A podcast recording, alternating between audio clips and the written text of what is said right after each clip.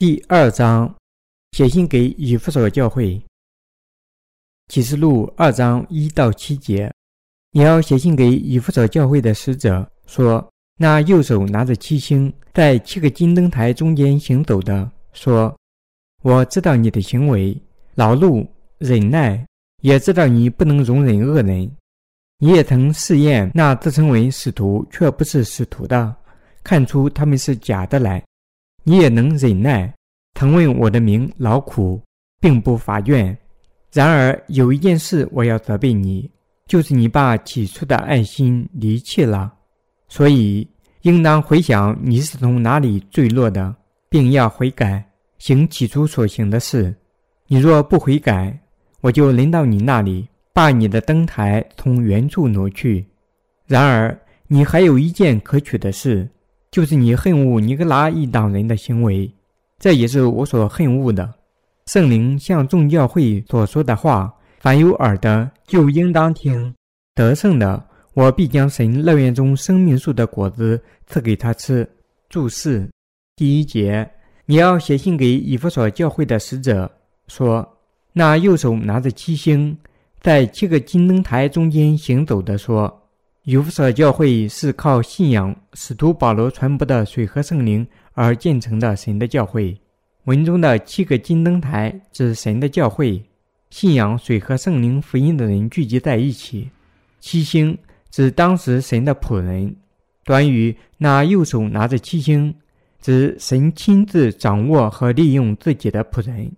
我们必须认识到，神通过仆人约翰对亚细亚七个教会所说的话。也是对今天所有教会说的话。神对我们说话，并晓谕我们如何战胜等待我们的试炼和苦难。我们必须靠聆听和信仰启示录中的道战胜撒旦。神晓谕他教会里的每一个人。第二节，我知道你的行为，劳碌忍耐，也知道你不能容忍恶人。你也曾试验那自称为使徒却不是使徒的。看出他们是假的来。神赞扬以弗所教会里仆人的行为，劳碌忍耐；赞扬他不能容忍恶人；赞扬他试验和揭示假使徒。从这段经文中，我们可以发现以弗所教会的信仰和贡献是何等的巨大。我们必须认识到，信仰的开端无论多么美好，但如果误入歧途，信仰就毫无用处可言。我们的信仰必须是真正的信仰。开端和结尾都不能改变，但以弗所教会仆人的信仰并不是这样，为此受到神严厉的责备和警告。他将从原处挪去登台。教会的历史表明，亚细亚的七个教会确实受到过诅咒，并被挪去登台。我们必须从以弗所教会里汲取教训，要深刻牢记我们的教会必须以信仰水和圣灵的福音为基础。才能得到神的认可。牢记，我们必须靠这个信仰成为神的仆人，因为神守卫着我们的教会。第三节，你也能忍耐，曾为我的名劳苦，并不乏倦。我们的主守卫着所有的教会，熟知他的圣徒们如何问他的名劳苦。但以弗所教会的圣徒们离开了他们最初的信仰，使水和圣灵的纯福音。与其他信仰混为一谈，开始误入歧途。第四节，然而有一件事我要责备你，就是你把起初的爱心离弃了。以弗所教会的仆人和信徒的信仰工作极为出色，神曾亲自赞扬他们的行为、劳苦和忍耐。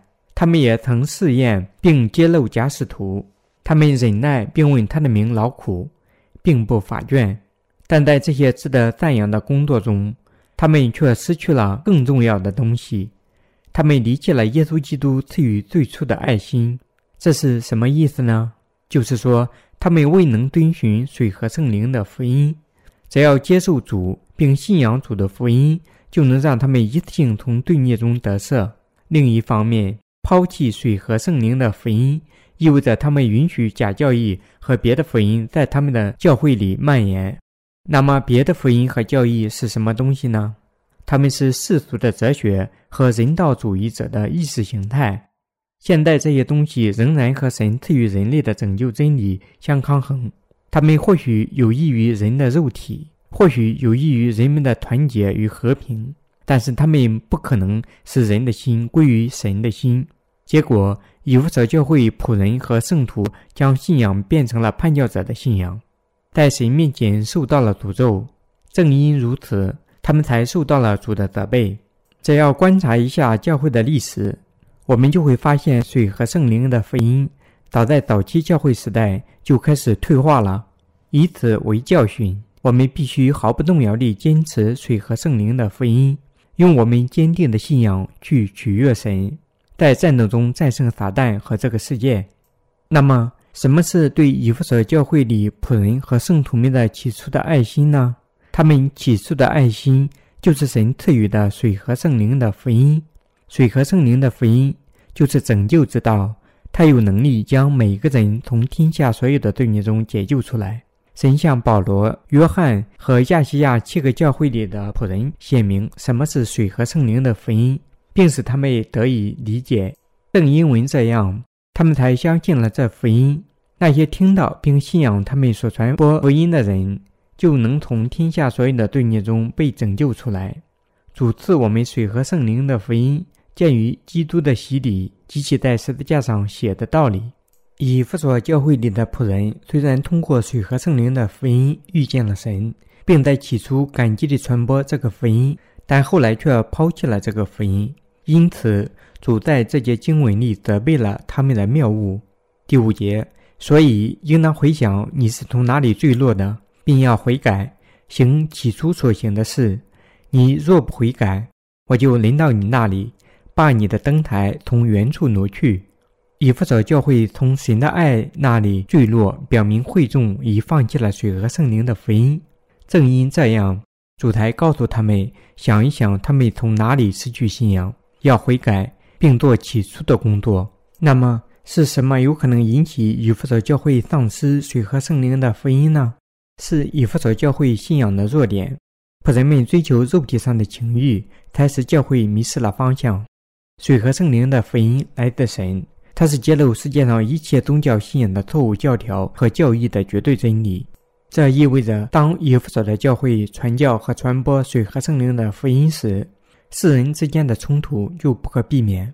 这种冲突转过来又使得以弗所教会的信徒更难与世人相处，甚至会因为他们的信仰受到迫害。为避免这种情况，并且为了便于人们更加方便地进入神的教会。以弗所教会的仆人们离弃了水和圣灵的福音，并允许传播更富哲理的福音。这里“哲理的福音”指有人文主义思想衍生而来的错误福音。它不仅主张恢复神与人之间的关系，而且还主张将和平引入人们的相互关系中。这种垂直式与和平式的信仰，不是神要求我们的信仰。神希望我们的信仰。就是在关系上顺从神，恢复与他的和平。以弗所教会的仆人失去水和圣灵的福音，原因在于想接纳不应被接受到神的教会里的东西，即不信仰水和圣灵福音的世人，并让教会顺应他们的幻想。神的教会只能根植于水和圣灵福音之道的磐石上。然而，在当今就像早期教会时期一样，许多人认为只要信仰耶稣就足够了。就能得救。他们不明白为何还要信仰水和圣灵的福音，但是信仰耶稣而忽视神赐予的水和圣灵的福音，是一种极其错误的信仰。只以一种宗教行为信仰主，三心二意信仰就会成为神的敌人。就是这个道理，主才责备和劝诫以弗所教会的仆人，要他们悔改错误的信仰，重归于早期真诚的真信仰。即他第一次听到水和圣灵福音时具有的最初信仰，这对我们是极为重要的一课。如果神的教会从水和圣灵福音的信仰中坠落，神就不会再称之为他的教会。正因这样，主才说他会从原处移走灯台，并把它赐给水和圣灵福音的信徒。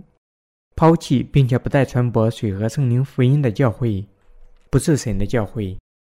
关键是要认识到信仰捍卫和传播水和圣灵的福音比其他任何行为都更加重要。上述经文中，基督教会的所在地小亚细亚是现在的穆斯林地区。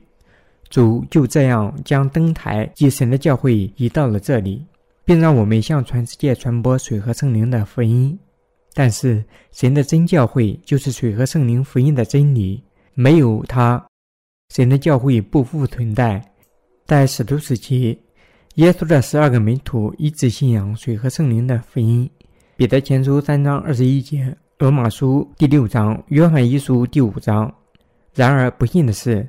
在小亚细亚，神的教会自早期教会时代起就已丧失了水和圣灵的真福音，结果成了穆斯林地区。此外，罗马教会因君士丹丁皇帝颁布米兰法令，丧失水和圣灵福音的灾难而受到了打击。第六节。然而，你还有一件可取的事，就是你恨恶尼格拉一党人的行为，这也是我所恨恶的。尼格拉人。就是那些利用耶稣的名谋求时间、财富和物质利益的人，但以弗所的教会憎恨尼格拉党人的教义和行为。对于以弗所教会，这件事情受到了神极大的赞赏。第七节，圣灵向众教会所说的话，凡有耳的就应当听。得胜的，我必将神乐园中生命树的果子赐给他吃。神的仆人和圣徒们必须聆听圣灵的说话。圣灵对他们说：“要捍卫他们的信仰，并至终传播水和圣灵的福音。要这么做，他们必须战斗并战胜那些传播谬误的人。在与谬误的战斗中失败，意味着毁灭。神的信徒和仆人们必须用他们的双手，即神的道和水和圣灵的福音，征服和战胜仇敌。神说：得胜的，我必将神乐园中生命树的果子赐给他吃。”神只会将生命的果子赐予那些得胜的人，但战胜什么或战胜谁呢？我们即信仰必须战胜那些不信相信水和圣灵福音的人。圣徒们必须与那些属于谬误的人不断地从事精神战役。他们在这些战役中必须靠信仰成为得胜者。他们还必须将一切的荣耀都归于神，并以水和圣灵福音的信仰过着得胜的生活。只有那些以真理的信仰在战斗中战胜了他们仇敌的人，才能生活在神赐予的新天新地里。在早在早期教会时期，那些信仰和捍卫水和圣灵福音的人不得不面对殉难。同样，当敌基督者出现的时候来临时，会出现许许多多的殉教士。